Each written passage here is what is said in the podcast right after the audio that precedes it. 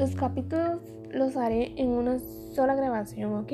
Entonces, empecemos. Este es el primer capítulo que hago para hablarles de algo que nos intriga, pero antes me quiero presentar. Mi nombre es Juliana Palacios, soy costarricense y soy estudiante del Colegio Técnico de Acerrín. Estoy haciendo un podcast para hablar de un tema que sea informativo para las personas. Un tema en el que está en boca de mucha gente y es algo que a algunos les ocasiona estrés, ansiedad e incluso temor. El tema que les hablaré es el coronavirus o COVID-19. Este es el segundo capítulo y les hablaré de cómo tratar de prevenir el contagio, pero antes hay que informarnos un poco.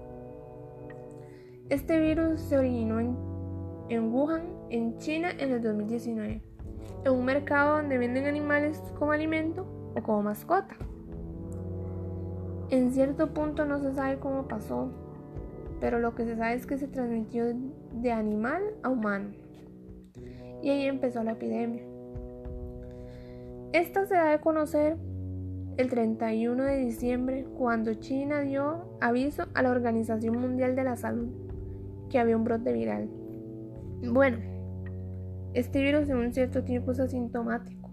Eso quiere decir que si incuba en la persona y éste no se da cuenta de que está contagiado. Por ende puede contagiar a más gente sin darse cuenta. Por eso estemos en cuarentena. Hagamos caso omiso. No importa si algunos no salieron del país, igual lavémonos nuestras manos con agua con jabón. Usemos alcohol en gel, desinfectemos todas las áreas de nuestra casa. Eso que dicen prevenir estar con gente contagiada es verdad, pero recordemos que al principio no se presentan síntomas, entonces no sabemos quién está contagiado. Mejor quedémonos en nuestras casas. Somos responsables de nuestras familias. No saludemos de manos. Cero abrazos, besos.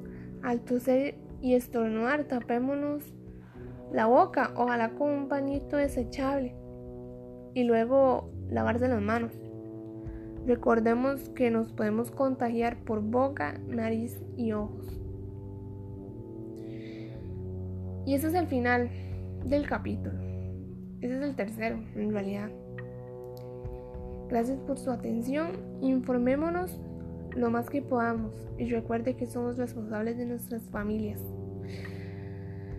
Recuerden, siempre hay que tener precaución sobre todo esto. Y gracias.